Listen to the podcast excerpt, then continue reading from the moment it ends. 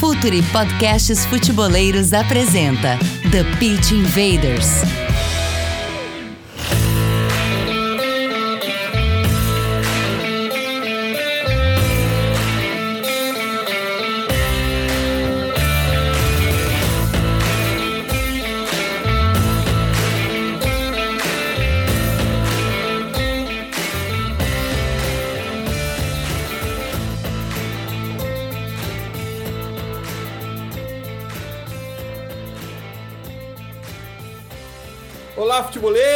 Olá, futeboleiras! Com a força de OneXBet, a maior casa de apostas do mundo, Futuri Podcasts apresenta The Pitch Invaders, episódio 263. Sempre que eu falo isso, a minha mente me leva para o episódio número 1, eu falando sobre a Juventus, o projeto da Juventus de Turim, e como ela enfrentava os multimilionários daquela época, há 5, 6 anos atrás. Mas enfim, a gente está aqui no 263 sempre falando de maneira séria e profunda sobre o jogo. Meu nome você já sabe, Eduardo Dias. Estamos no ar em mais uma invasão futeboleira. E vamos direto para a conexão conexão com Gabriel Correia, nosso head de conteúdo. Dali, Gabriel. Próxima parada no YouTube, 70 mil inscritos. É, próxima parada, 70 mil. Obrigado, Edu para mais um, um, TPI. Eu também volto e meia me pego pensando no primeiro. Ainda trabalhava aqui em Porto Alegre na Rádio Grenal e, enfim, tanta coisa vai passando nesse período. E bem legal chegar aí, já são quase 300 episódios, estamos buscando os três. São mais de 300 contando todos os nossos podcasts, mas 263 é um número muito alto, muito considerável aí, muito legal fazer parte dessa jornada. E o YouTube crescendo cada vez mais. Como eu sempre digo, né? Quem está acompanhando Aqui no YouTube eu peço para se inscrever, quem não conhecia o canal, quem está é, conhecendo, deixar aquele like que é bem importante. Quem está ouvindo nas plataformas também, nas plataformas de áudio, para se inscrever por lá. Mas bora para mais um, rumo aos 300 TPIs. E o nosso convidado de hoje é daqueles que a gente gosta muito de receber porque arriscam a pele na arena. E também é um convidado que já passou por aqui antes Bruno Pivetti, treinador de futebol, atualmente na Tombense. Seja bem-vindo de volta ao Futuro e de volta ao TPI, Bruno. Obrigado, Eduardo. Prazer falar contigo, com o Gabriel. É, eu sou um espectador do The Pitch Invaders. Para mim, sempre quando a gente discute o futebol de maneira qualificada, acaba sendo até um, um, um sentimento de alívio, porque não é tão comum, infelizmente, no Brasil, o futebol tratado de maneira séria, de maneira estudada, né, é, através, principalmente obedecendo aí o pressuposto da lógica, é, acaba sendo um produto mais de entretenimento, eu, isso eu não sou contra, eu acho que o futebol também é um produto de entretenimento, mas também cada vez mais estão surgindo espaços para a gente discutir esse fenômeno que todos nós somos apaixonados e que move a paixão de milhares de pessoas ao redor do mundo. Muito obrigado pelo convite. Pô, demais. Que bom saber que está aqui com a gente junto no TPI. E antes de tudo, bem, a nossa comunidade Futuri já sabe, mas precisamos reforçar aqui, afinal de contas, o alcance do TPI é gigante. Curso Análise de Desempenho do Futuri, detalhes na descrição desse episódio, mas esse é, com certeza, o primeiro passo na carreira de analista de desempenho. Seja para quem quer trabalhar em clube de futebol profissional, para quem quer gerar conteúdo nas redes sociais ou simplesmente entender melhor o jogo, entender melhor o jogo. Produzimos esse curso de forma original, exclusiva e com a participação de professores do Brasil e exterior que atuam em empresas, clubes e seleções diretamente nessa área.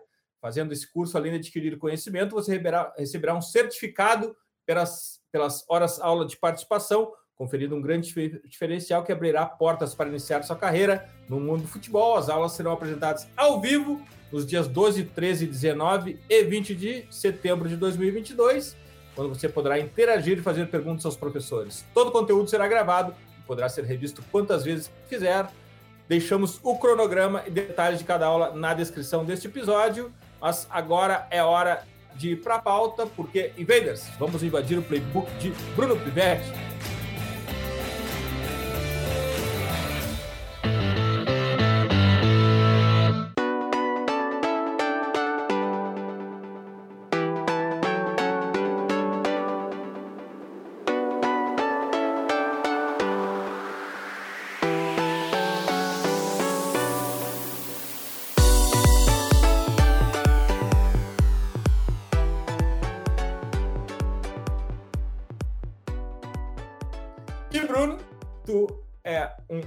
Do TPI, então tu sabe que a nossa conversa sempre é ancorada no contexto. É pelo contexto que a gente começa e sempre naquela. Não sei se, se a palavra correta é, é, du, é duelo entre a ideia do treinador e o material que ele tem à disposição, o que o seu plantel oferece. Como é que se monta um time? É a ideia ou é o que os jogadores oferecem, Bruno? Eduardo, eu acredito que todo treinador tem uma diretriz já premeditada antes de começar o trabalho. É por isso que é tão importante a gente acompanhar o mercado, estar tá sempre atento àquilo que está acontecendo nas diferentes divisões que o futebol pressupõe. Agora, nós temos que ter um alicerce, né, que são as nossas ideias de jogo, ideias claras de como nós queremos defender, como nós queremos atacar, como nós queremos realizar as transições, né? O momento da, do, da recuperação da posse de bola, o momento da perda da posse de bola, que são momentos que definem é, essencialmente partidas, como nós queremos atacar as bolas paradas, como nós queremos neutralizar o adversário em relação às bolas paradas defensivas. Isso tudo o treinador já deve ter uma matriz pré-concebida. A partir do momento que ele começa a trabalhar num clube, é, quanto antes ele conhecer é, da melhor maneira possível o elenco que ele tem à disposição, melhor. Se ele não conhecer o elenco, ele tem que utilizar o treinamento e aí a sua metodologia de treino, de treino para poder adquirir informações sobre como potencializar cada jogador em cima do seu modelo de jogo e aí customizar da melhor maneira possível. Mas eu sempre digo que é muito mais fácil você adaptar é, os jogadores em uma ideia já pré-concebida do que criar uma ideia no dia a dia, né, sem uma matriz definida. Eu acredito que se tenha um nível de organização melhor quando a gente já tenha um planejamento mínimo. E a partir disso, nós vamos adaptando o planejamento segundo as características dos jogadores que nós temos em mãos. Então, para facilitar, né, um exemplo que eu sempre ofereço é que eu tenho a, a, minha forma de atacar, seja na primeira fase de construção, na segunda fase de construção, no terço final. E quando eu cheguei no Ludogorets, na Bulgária, era uma equipe muito bem dotada do ponto de vista individual, em termos de qualidade dos jogadores. Os jogadores estavam muito à frente daqueles que eram os seus rivais, né, principalmente em solo búlgaro. E a partir daí eu fui é, é, oferecendo complexidade à minha ideia ofensiva, porque os jogadores já tinham uma capacidade associativa enorme, porque estavam ali jogando cinco, é, alguns jogadores jogando sete anos juntos. Então, isso faz emergir certos padrões ofensivos que, de repente, quando você monta uma equipe em um mês, você não vai conseguir atingir aquele nível né, de complexidade ofensiva como foi o que aconteceu comigo agora no Vila Nova, de Minas Gerais. Eu fui contratado para disputar a primeira divisão do futebol mineiro pelo Vila Nova, e quando eu fui contratado no dia 1 de dezembro, tinha um goleiro contratado. Então eu só sabia quem seria o meu goleiro e teria que formar um elenco praticamente do nada, né? do zero, é, é, é, literalmente.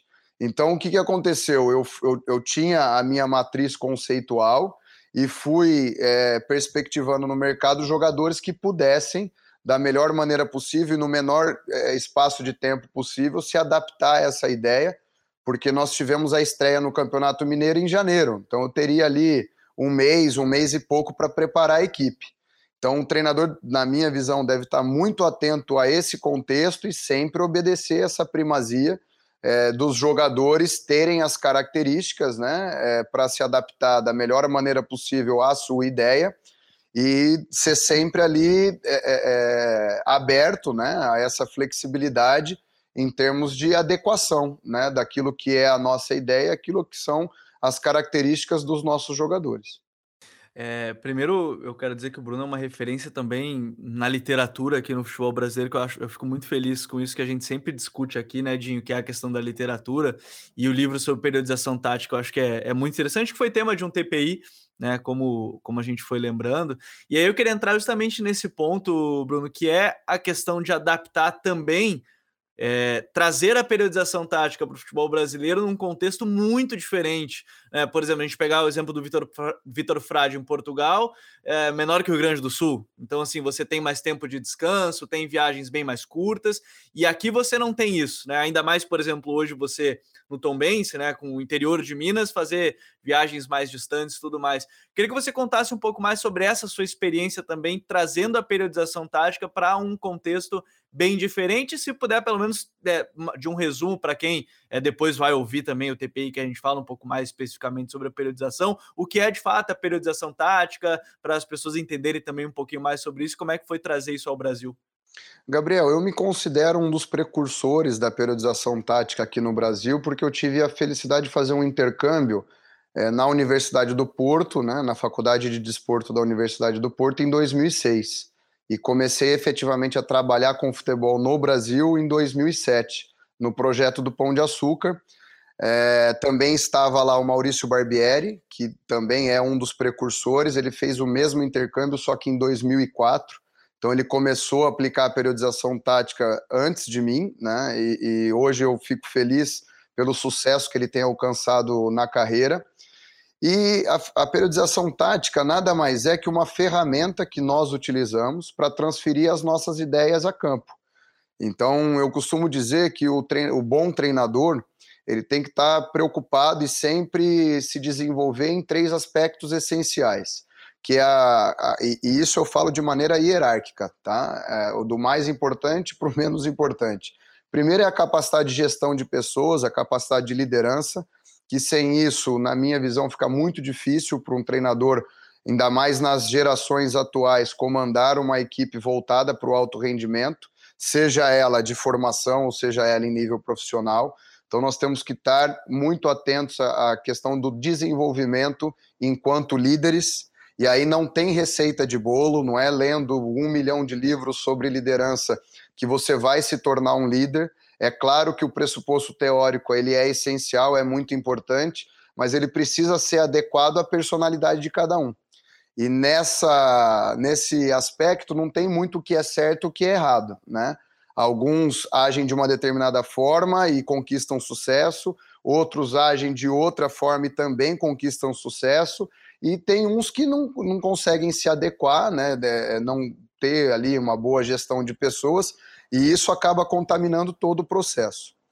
É, o segundo item que eu coloco é o modelo de jogo, são as ideias que o treinador defende e a qualidade das mesmas, isso é de fundamental importância, porque para nós convencermos os jogadores que a nossa ideia é aquela que nós vamos defender né? Em campo é preciso muita coerência, muita lógica, muito estudo, muita reflexão para que nós tenhamos esse trabalho de convencimento muito mais facilitado. E em terceiro, a questão da metodologia de treino. Eu, como você já salientou, selecionei a periodização tática porque, para mim, é a metodologia de treino que mais faz sentido. Tomei o cuidado ao longo da minha carreira de, de estudar diversas metodologias e selecionei a periodização tática justamente porque foi a que me ofereceu maior coerência entre aquilo que eu queria fazer no futebol e como eu já tive a oportunidade de vivenciar contextos mais diversos possíveis no futebol, sendo eles no Brasil, no exterior, em Série A, B, C e D do Campeonato Brasileiro, diferentes campeonatos regionais, eu consegui aplicar essa metodologia em alguns lugares com mais sucesso, outros menos, mas vi que realmente, é, é para mim, é a metodologia, a ferramenta que mais faz sentido na transferência das minhas ideias para o campo propriamente dito. Como você hoje eu estou no contexto no Tombense, que nós temos um problema logístico que não tem a ver com o clube ou a questão administrativa, tem mais a ver com a geografia. Né? Nós estamos numa cidade aqui de 6 mil habitantes, quando pega os arredores, espremendo muito, eles falam aqui que são 10 mil habitantes, né? Mas é, o aeroporto mais próximo e mais conveniente para nós acaba sendo os aeroportos do Rio, Galeão e Santos Dumont, que nós demoramos sete, oito horas de viagem para chegar no aeroporto. E aí muita gente pensa só na ida, né? Mas quando a gente volta ainda tem sete, oito horas para chegar em Tombos novamente. Então a gente já sai para um jogo fora fazendo 14, 15 horas de ônibus, fora o translado para aeroporto, né, o translado para hotel, o tempo de espera em aeroporto, os voos. Então, é, é, dentro desse cenário, tem muita preocupação com o ajuste das cargas que nós vamos implementar para os jogadores. Nós vivemos em um calendário é, bem é, desafiador, eu diria. Nós estamos pegando muito jogo, às vezes fora no sábado, para depois voltar para Tombos e jogar na terça-feira. É, sendo que domingo a gente utiliza o dia inteiro para viajar, tem só segunda-feira de treinamento para jogar na terça. Então é realmente desafiador para que nós possamos não só respeitar a questão da recuperação dos jogadores, mas também a treinabilidade dos mesmos. Né? É, nós temos que é, ajustar muito bem aquilo que nós vamos fazer. E aí o departamento da fisiologia, da preparação física são fundamentais para nos ajudar nesse sentido. Mas como eu tive os meus treinamentos monitorados durante muitos anos em diferentes cenários competitivos, eu tenho ali lidado bem com essa situação e espero que a equipe continue até o final do ano realizando uma boa campanha. Nós estamos fazendo uma campanha de recuperação, né? Quando eu cheguei, estava em penúltimo, no meu segundo jogo a gente caiu para último e agora estamos atualmente na oitava colocação, mas chegamos a bater em quinto, né? É, tá tudo muito embolado na Série B. Eu espero que nós consigamos aí também com algumas contratações pontuais manter ou até elevar o nosso nível de rendimento para que a equipe consiga o primeiro objetivo, que é a permanência na Série B, e depois possa é, é, almejar objetivos maiores dentro da competição. Bruno, o Gabriel, a gente já descobriu que horas que o Bruno escuta, escuta o TPI. Exatamente. Exatamente. Dá para ouvir uma sequência de episódios, dá, dá né? para maratonar. Bruno, olha. Eu costumo brincar com a minha esposa que nessas viagens eu já analisei o nosso jogo anterior, já vi dois jogos do adversário, vi uma série, ouvi um podcast do meu interesse. A hora que eu olho no relógio, faltam cinco horas para pegar. É, é, é, desesperador. Bruno, mas é complicado. Aquela, eu acho importante a gente voltar para essa questão da logística, porque ela entra em campo, sim.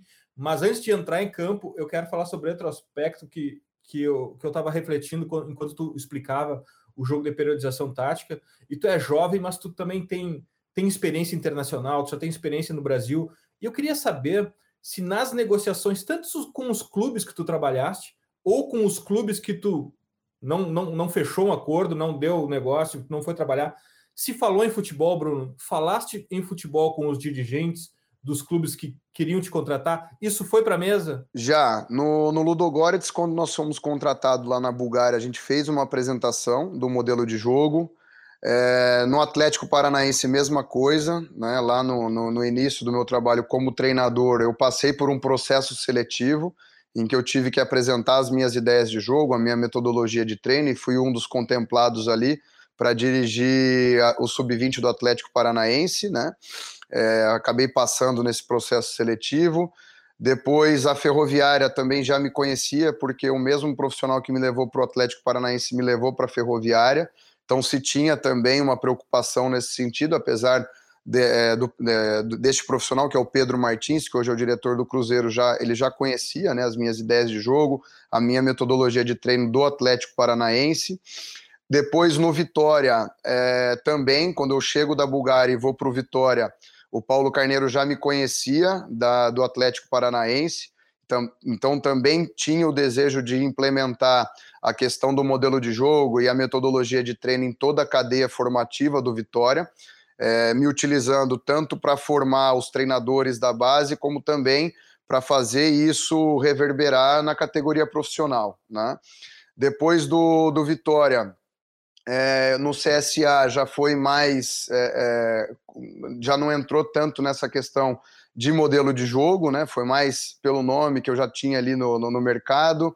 É, no Vila Nova, mesma coisa. Aqui no, no Tombense, é, o Uran é um profissional muito preocupado com isso, né? É um profissional atualizado. Hoje é, é, gere aí muito bem a carreira do Cuca, do Barroca, então, é um empresário que tem muita preocupação em relação ao modelo de jogo, às ideias, assim como o presidente daqui, o Lani Gavioli, que também é, é, entende muito né, dessa questão e também me trouxe é, de volta né, esse ano, justamente para poder contribuir principalmente com a organização ofensiva da equipe, que tinha muita dificuldade de construção de jogo. Né? É, isso foi passado para mim. E no Goiás, a experiência que eu tive esse ano com o Paulo Autuori, eu fui porque também o, o, o Paulo conhecia o meu trabalho do Atlético Paranaense, do Ludo Goretz, e o Goiás inicialmente tinha esse interesse né, de, de, de, de também criar uma metodologia de treino única para todo o clube, para facilitar o processo de transição dos jogadores nas diferentes categorias, ter um modelo de jogo mais sólido, né? Infelizmente acabou que as coisas foram muito rápidas no Goiás, mas o trabalho estava sendo bem feito e nós tivemos muito resultado. E agora eu estou aqui no Tom Bense, que, é, que eles têm muita preocupação também em relação às ideias de jogo que nós vamos defender. E eu vejo isso cada vez mais frequente, justamente coincidindo não só com o processo de capacitação dos treinadores, mas também o processo de capacitação dos gestores esportivos, né? Porque muito se falou sobre a necessidade de capacitação dos treinadores, e isso realmente é um discurso que, que, que fazia sentido, né? E faz até hoje, sempre vai fazer sentido para o treinador, mas também é, nós temos que, que exigir né, dos nossos gestores esse processo de preparação para melhorar cada vez mais o processo de tomada de decisão de caráter mais administrativo. Né? Então, é, cada vez mais eu vejo os gestores tendo é, uma preocupação cada vez maior com esse processo de capacitação e isso cada vez é mais frequente no futebol brasileiro, apesar de parecer que não, nós, na minha visão que estou dentro do mercado, né, muito se evoluiu nesse sentido aqui no Brasil, sim. Fala, futeboleiros, tudo bem? Eu espero que vocês estejam gostando do episódio de hoje. Mas antes de seguirmos com esse bate-papo, eu quero fazer um convite para vocês. Se você quiser receber conteúdo exclusivo no site, ter acesso às matérias fechadas, vai lá na aba Club e faça parte do Futuri Club por apenas R$ 12 mensais ou até mesmo em planos semestrais com desconto ou até mesmo anuais. Você ainda vai ter direito a desconto nos cursos do Futuri. Então, fique ligado. Além disso, eu quero lembrar para vocês que esse episódio também tem o apoio do Futuri Pro, o departamento de análise e mercado do Futuri. Seu time gasta menos dinheiro e ganha mais jogos. Para mais informações, mande um e-mail para comercial@futuri.com.br.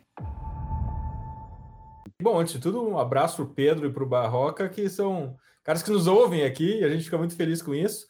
Uh, quando fosse no CAP, já havia o jogo CAP, já estava estruturado e elaborado isso, teve que se adaptar ao, ao jogo CAP lá. Como é que funcionou essa chegada no CAP e com esse modelo de jogo pronto lá?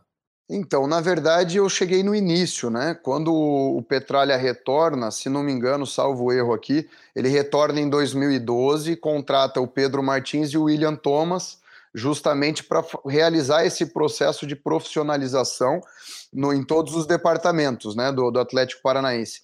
E eu chego em 2015 justamente por essa iniciativa que eles tinham, o processo seletivo que eu participei, quem geriu foi o Pedro Martins, é, William Thomas e também é, é, o coordenador técnico da época, né, o, o Vilhena, o Marcelo Vilhena, que depois tivemos a oportunidade de trabalhar juntos também no Vitória, e eles queriam melhorar o processo da organização ofensiva.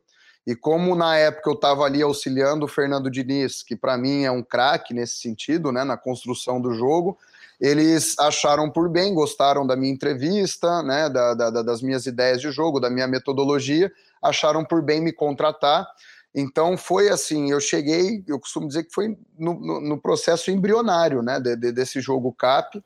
E aí um profissional também que contribuiu demais né, nas reuniões técnicas que tínhamos ali semanalmente foi o Sérgio Vieira, né, é um, um português que depois trabalhou no, no, América Mineiro, é muito meu, meu amigo, né? Chegou a trabalhar no Guaratinguetá pelo Atlético Paranaense, é, Ferroviária, né? De, depois América Mineiro, e é competentíssimo assim, e contribuiu muito para agregar as ideias de jogo, e isso foi formando um documento.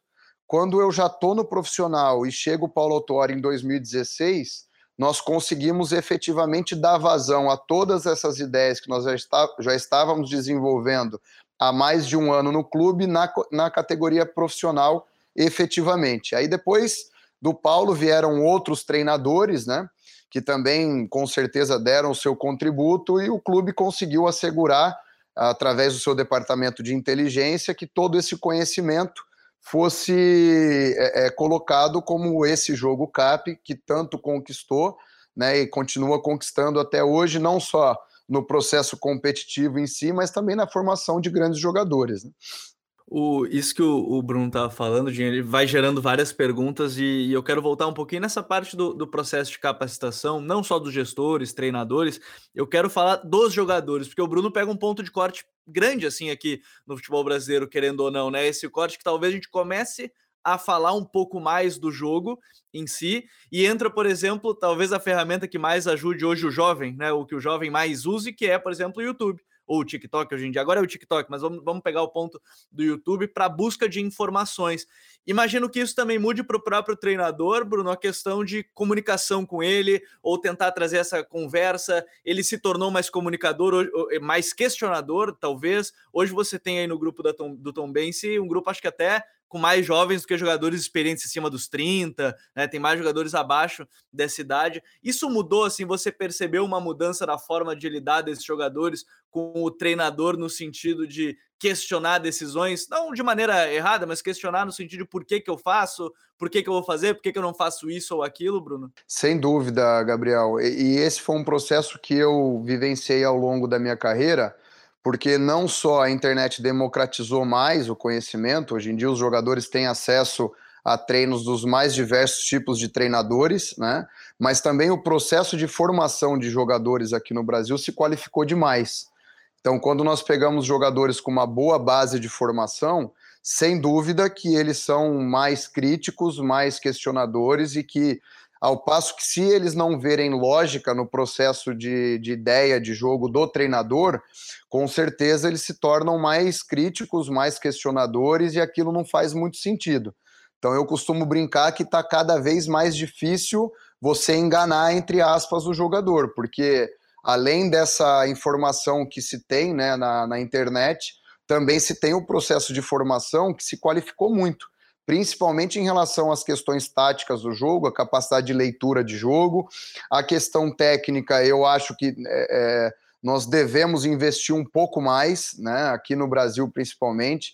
Eu vivenciei a, a questão no Atlético Paranaense que nós fazíamos contraturnos para treinar a, a questão da, da, da, técnica, né, do, do gestual mesmo, técnico específico, mas sempre contextualizado a ideia de jogo do treinador. Então, nós vamos fazer um exercício analítico? Vamos, mas ele precisa entender o porquê que ele vai receber de corpo aberto e não é, é, com os apoios paralelos, por exemplo.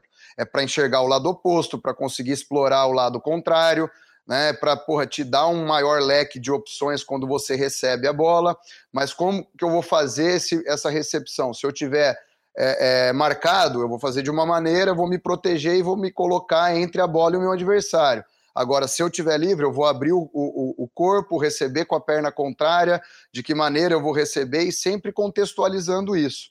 E eu acredito que esse tipo de trabalho seja fundamental na base aqui no Brasil, porque muitas vezes os jogadores chegam até no nível profissional, né, que foi onde eu mais atuei na minha carreira, eles chegam até com uma boa bagagem de leitura de, de jogo, mas também em relação ao aspecto técnico da gestualidade, às vezes você tem que fazer o processo de formação na categoria profissional.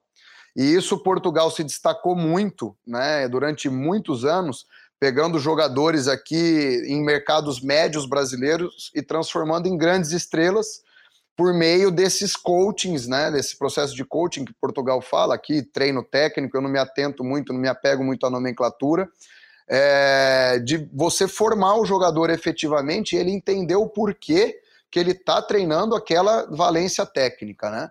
E antigamente nós tínhamos uma incidência muito maior do futebol de rua, então os jogadores vivenciavam o futebol da maneira mais diversificada possível, com diferentes tipos de terreno, às vezes jogavam contra jogadores mais jovens é, que ele, outras vezes contra jogadores mais velhos, muda completamente o programa motor, a tomada de decisão, a questão da proteção de bola, né?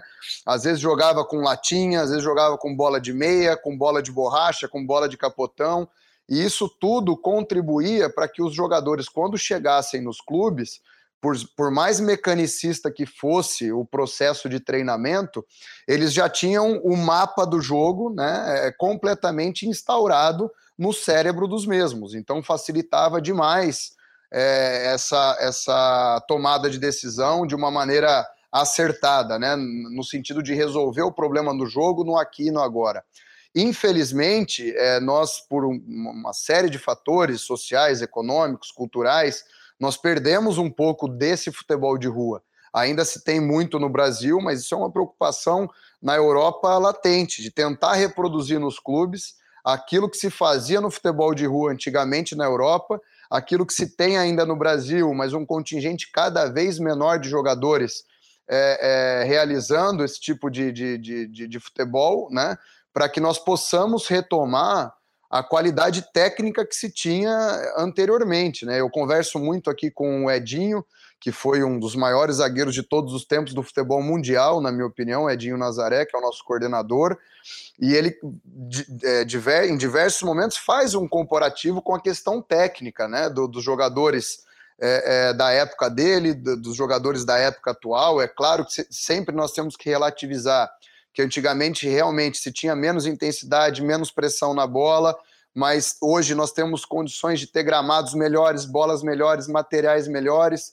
Eu costumo dizer que eu não comparo, não procuro não comparar muito época, mas aqueles que têm uma vivência em alto nível na, na, anteriormente são taxativos, né? E é claro que se tem um saudosismo, né? mas muitos são taxativos em falar da questão da técnica, né, da, da, técnica pura de desenvolvimento do futebol que se tinha anteriormente e que hoje em dia nós temos que resgatar. Bruno, é, é, cada resposta do Bruno parece que a gente vai ter que entrar numa outra outra, outro, outra sala aqui para abrir aquele, aquele assunto e, e, e, a, e a fundo. Mas eu quero avançar um pouco aqui.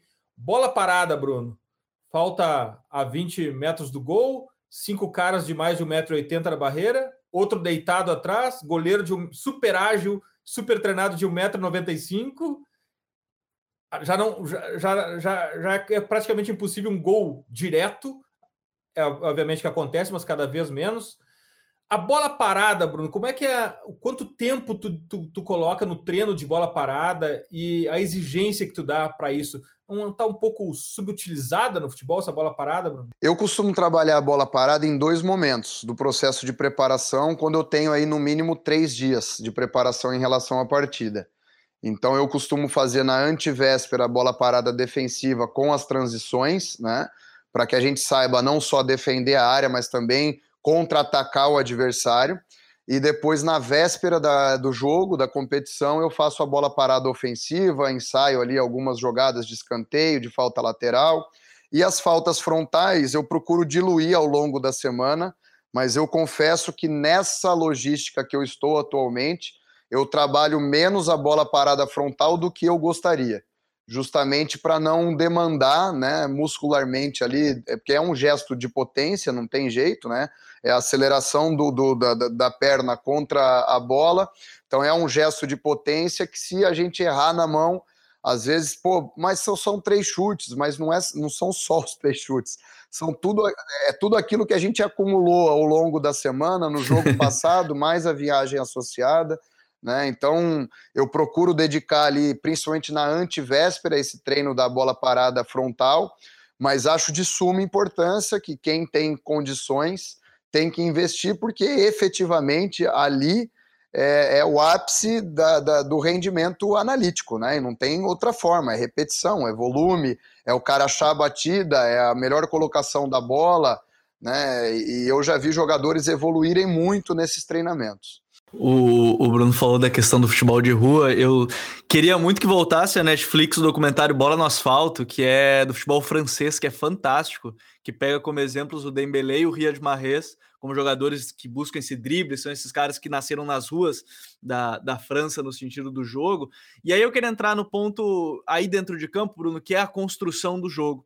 E a gente está falando do futebol de rua que tem todas as adversidades do mundo E aí eu queria entrar no ponto justamente dos nossos gramados, porque eu acho que também é uma, um, um ponto influente do jogo, de ter gramados talvez não da melhor qualidade possível, infelizmente, e o quanto que isso impossibilita, por exemplo, as equipes pensarem nesse jogo é, de ter um jogo, por exemplo, saindo desde a defesa, um jogo mais apoiado com o goleiro sendo utilizado. Se isso é uma influência tão grande assim, se é ah, o gramado, não vou dizer assim, ah, 20% é por conta do gramado, mas o quanto que influencia talvez até para a confiança de um jogador, um gramado que ele não sente seguro a dar um passe, mesmo que seja de 5 metros, e aí talvez isso gere toda uma demanda de não fazer um jogo mais é, apoiado desde a defesa e às vezes ter essa necessidade de um jogo mais direto, Bruno. Ah, sem dúvida que o campo condiciona.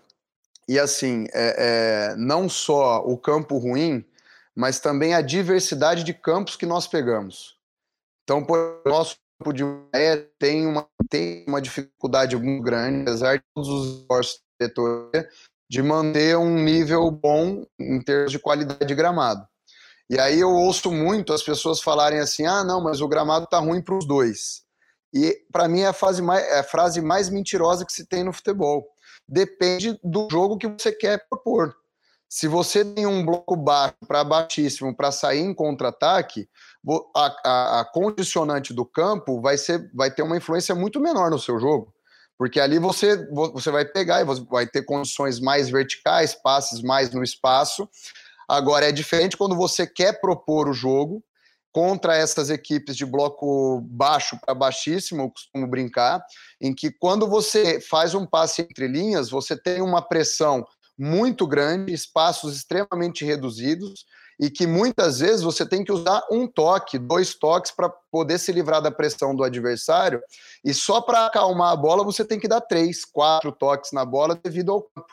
Então isso influencia determinantemente. Quando você sai desse cenário e vai para um campo rápido, como é, por exemplo, o do Vasco São Januário, um gramado espetacular mas que às vezes é, atrapalha porque é tão diferente do gramado que você jogou no jogo anterior que até você adaptar ao campo bom existe também aí um delay, né? Então é, é, é diferente, por exemplo, na Europa que os campos são absolutamente padronizados.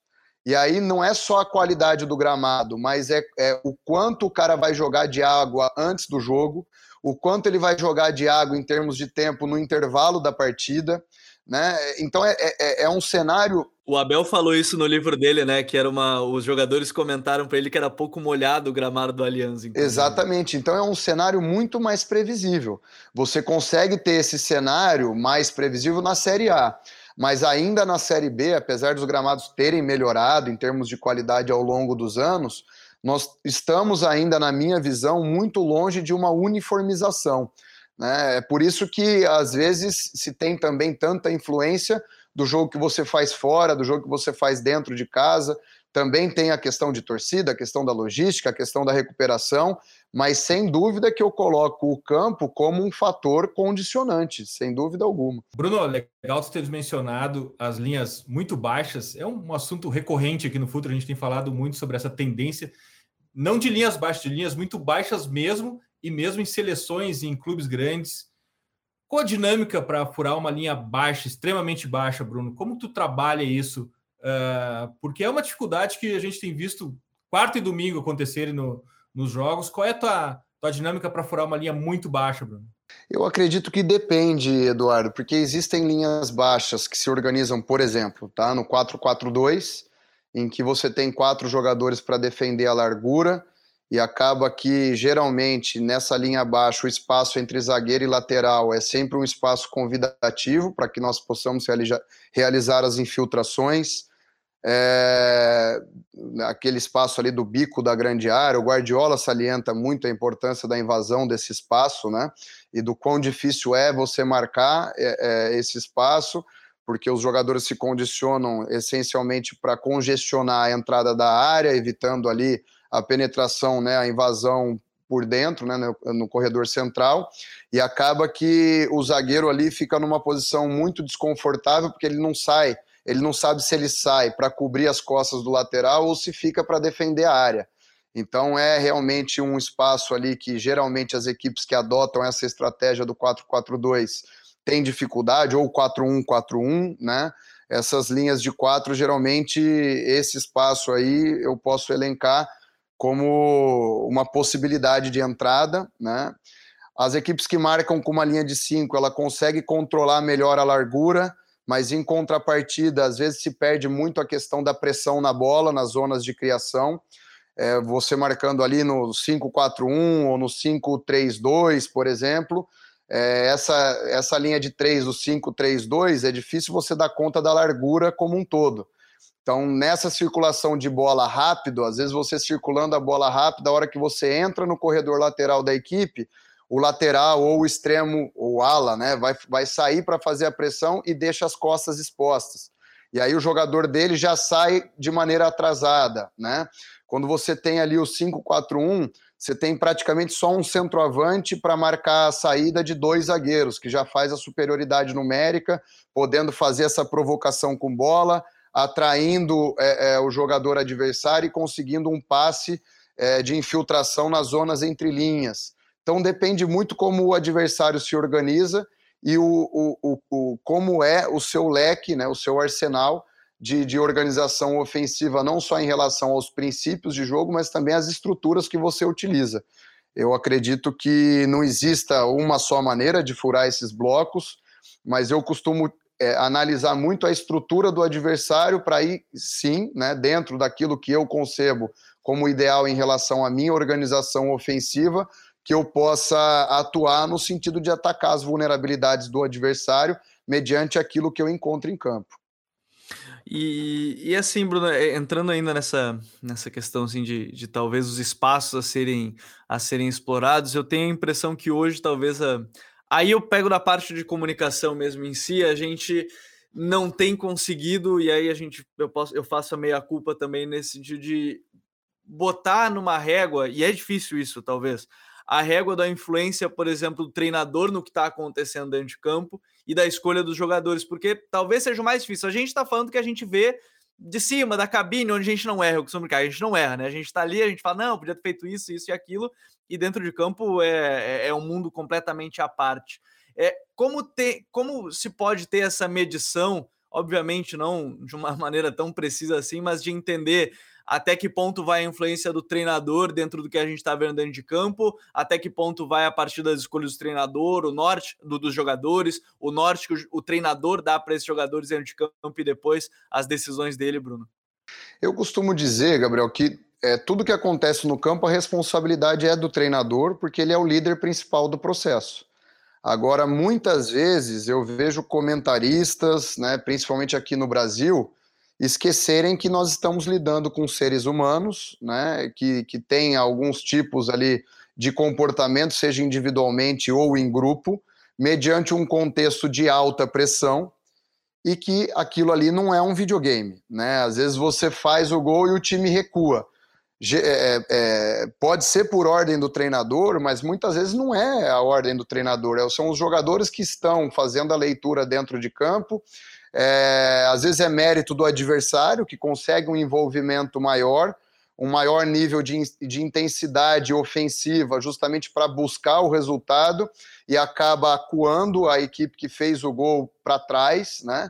Então são diversos fatores que influenciam e que o treinador não tem o poder ali, é, naquele momento, de, de, de poder é, é, é, ajustar da, da, maneira que ele quer, né? Às vezes num intervalo você consegue ajustar uma coisa ou outra, né? Antes da partida, mas ao longo da partida, é claro que o treinador tem a influência é, é, mediante aquilo que ele treinou, né? E, e, e, alguns códigos que nós temos com os jogadores e que às vezes o treinador consegue fazer essa evolução durante o jogo mas muitas vezes a, a, ordem não vem do treinador, às vezes é o contexto. É por isso que eu não acredito efetivamente em rótulos. É, por exemplo, um treinador reativo, um treinador que é, é, é, propositivo, né, que, que propõe mais o jogo. Eu fujo de todos esses rótulos justamente porque eu quero que a minha equipe se dê muito bem em marcação, por exemplo, no bloco alto, médio e baixo. Agora, se eu vou marcar alto, médio e baixo, vai ter o, o, jogo que vai condicionar principalmente as características do meu adversário, aquilo que a gente projetou enquanto estratégia de jogo, né? É, às vezes eu posso marcar na maior parte do tempo alto, porque eu tenho a bola ali 75% do tempo da partida, então esses 25% que eu preciso marcar, eu tenho as condições físicas, psicológicas para poder subir a marcação efetivamente.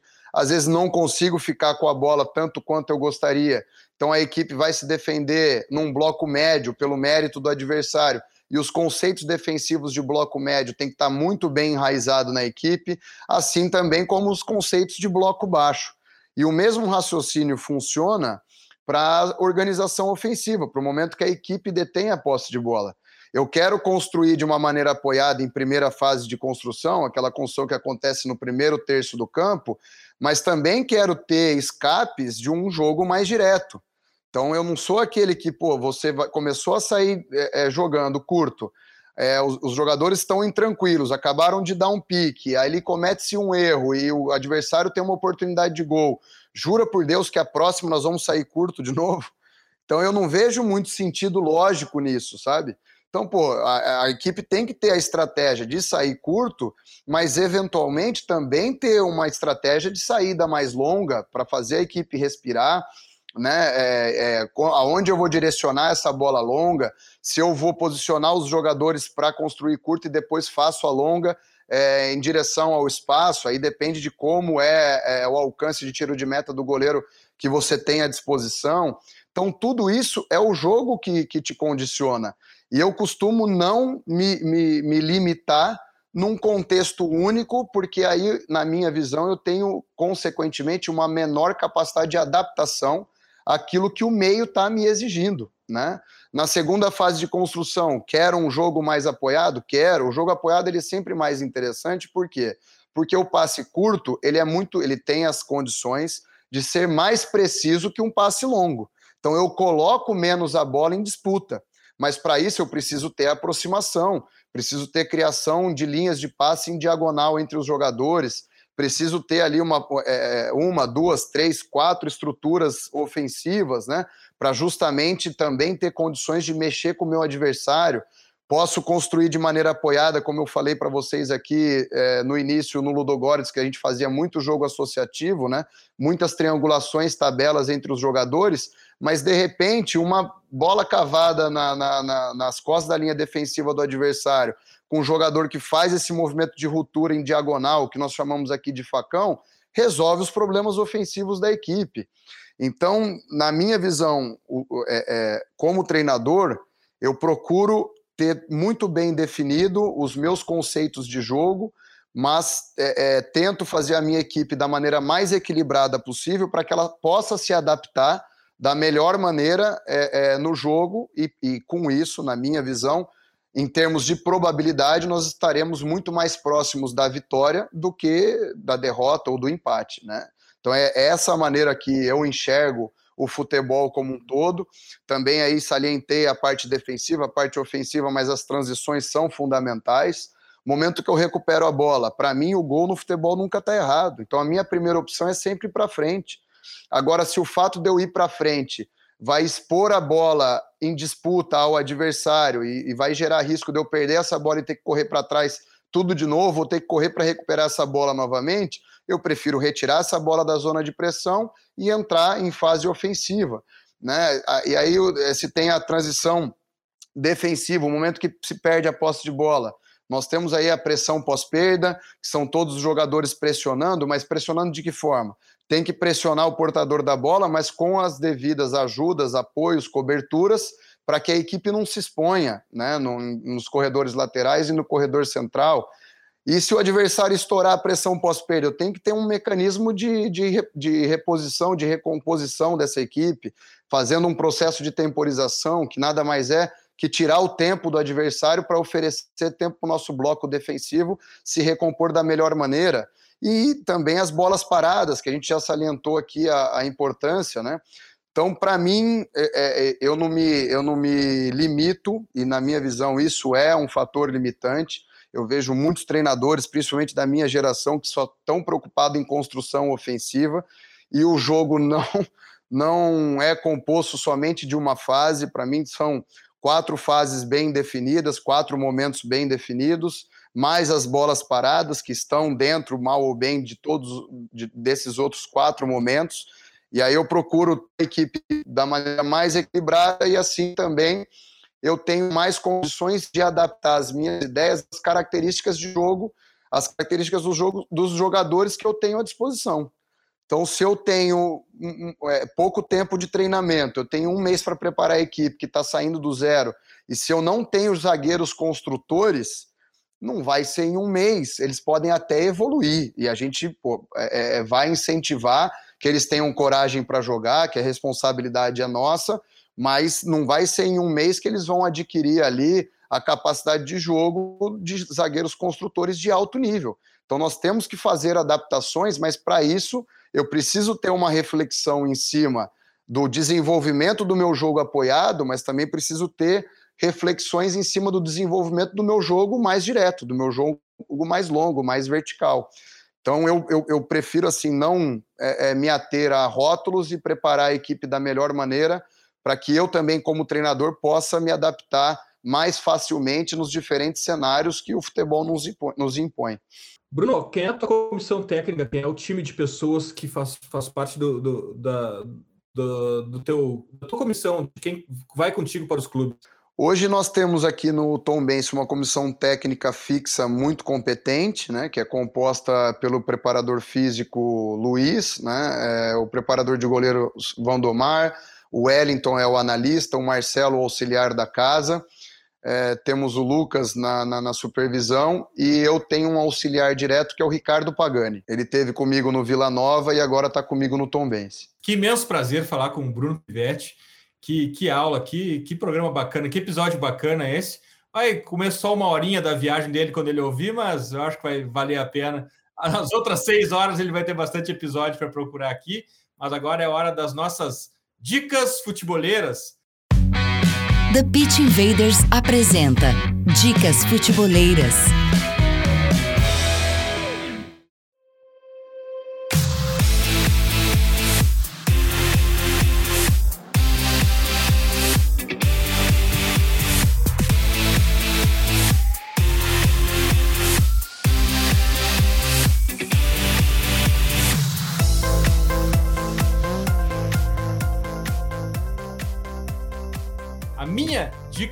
Futebolera dessa semana é uma thread do Twitter, inclusive eu já compartilhei com os assinantes da Drive, a newsletter do Futre, que fala sobre um tema que tem me feito pensar e procurar por padrões no jogo que ilustrem isso que eu vou falar agora, que mais ou menos mal comparando aquele gol do Rodrigo, Rodrigo Raio de cabeça contra o City na Champions League, eu li alguém dizendo algo, algo do tipo assim, ah, os analistas táticos ficam tentando desvendar posicionamentos tal, e a bola raspa na cabeça de alguém e sobra sozinho para o atacante. Uh, e que essa imprevisibilidade não tem como prever. Como assim não tem como prever, né? Porque, afinal de contas, até a gente mencionou um pouco aqui sobre o, o meio espaço do, do Guardiola tentando explorar nas linhas baixas. O tempo todo, os treinadores tentam potencializar a sorte, colocando, por exemplo, mais gente dentro da área para um rebote aleatório ou como, por exemplo, eu até gravei uma história essa semana sobre os gols contras provocados pelo posicionamento. Mas, enfim, a minha dica futebolera é uma trade em que Ragnick e Nagelsmann explicam como trabalham com o caos para aumentar as possibilidades de marcar um ou de não sofrer um gol, provocando a, sorte. Lembrando que todos os links das dicas estão no post de divulgação deste episódio. Gabriel, tua dica futebolera? A minha é muito específica hoje, tá, Dinho? Eu já tinha falado da série do Arsenal, or Nothing, né? Tá no.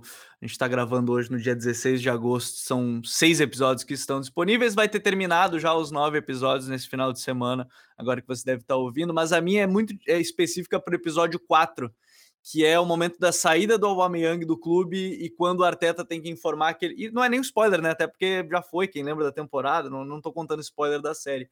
Mas é a partir do momento que o Arteta tem que comunicar ao grupo que o Alba não é mais capitão do time e que tá afastado.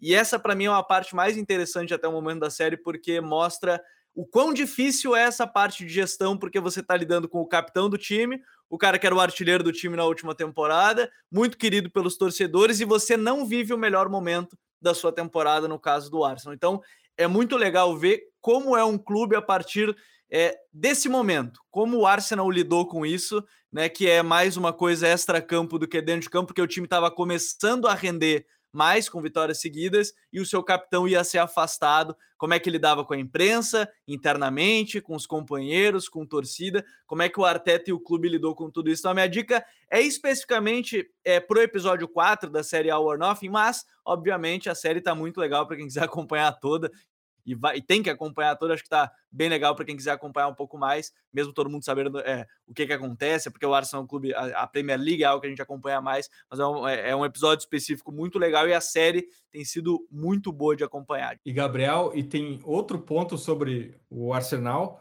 que a gente pode falar, trazer um, o Bruno aqui para falar em outro podcast, que é o seguinte: no último pós-jogo, o Gabriel Jesus também fala que se sente agora mais liberado, se sente como ele é, um jogador de várzea que fica liberado para rodar sobre o ataque, mais ou menos com uma carta de alforria em relação ao futebol que ele estava jogando antes é bem legal a gente conversar. E curiosamente com o ex-auxiliar do Guardiola, né? Exatamente, casualmente com o ex-auxiliar do, do, do, Guardiola. Gabriel, graças. Obrigado, Dinho. Prazerzaço ter estado aqui com o Bruno também, referência para gente que gosta muito de aprender sobre o jogo, escutar pessoas que estão nesse dia a dia. Obrigado e até a próxima. Bruno, tua dica futebolera?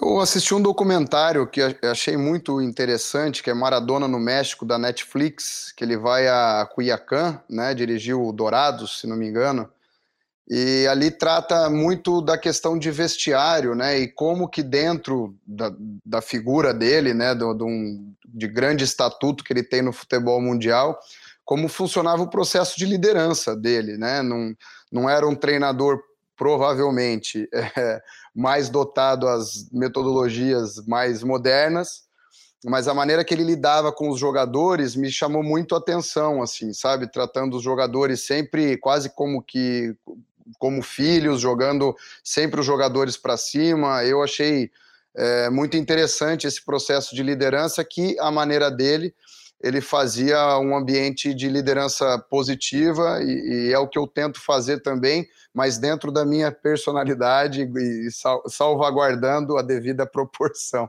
Tu não, Bruno, tu não dá aqueles mergulhos na lama também? Não, não, eu sou um cara mais low profile nesse sentido. Bruno, muitíssimo obrigado pelo teu tempo, por compartilhar esse teu conhecimento com a gente. Uh, do, do, relato que tu passou para a gente aqui, a gente viu também não só tudo que tu conhece, mas as pessoas com quem tu conviveu, que fizeram parte dessa tua, dessa tua jornada. Então, isso nos dá uma certeza de, de quão longe tu vai e a gente vai estar tá aqui torcendo, te acompanhando. E daqui uns dias tem Bruno Pivetti, episódio 3 aqui também no, no Futre, porque a gente vai estar. Sempre por perto, torcendo e aprendendo contigo. Valeu, Bruno. Legal, Eduardo. Eu agradeço o convite. Um prazer falar contigo também, Gabriel. Sempre que vocês precisarem, eu estou aqui à disposição. E meus parabéns aí pelo trabalho que vocês fazem, tornando o futebol é, mais, o mais próximo da lógica possível, né? É, é aquilo que nós que temos esse perfil de, de carreira almejamos, né? É, sermos melhores entendidos. E para sorte nossa, tu tá do nosso lado aqui nessa trincheira. Futeboleiras, futeboleiros, nós somos o Futuri e temos um convite para vocês. Pense o jogo. Abraço e até a próxima invasão. The Pit Invaders.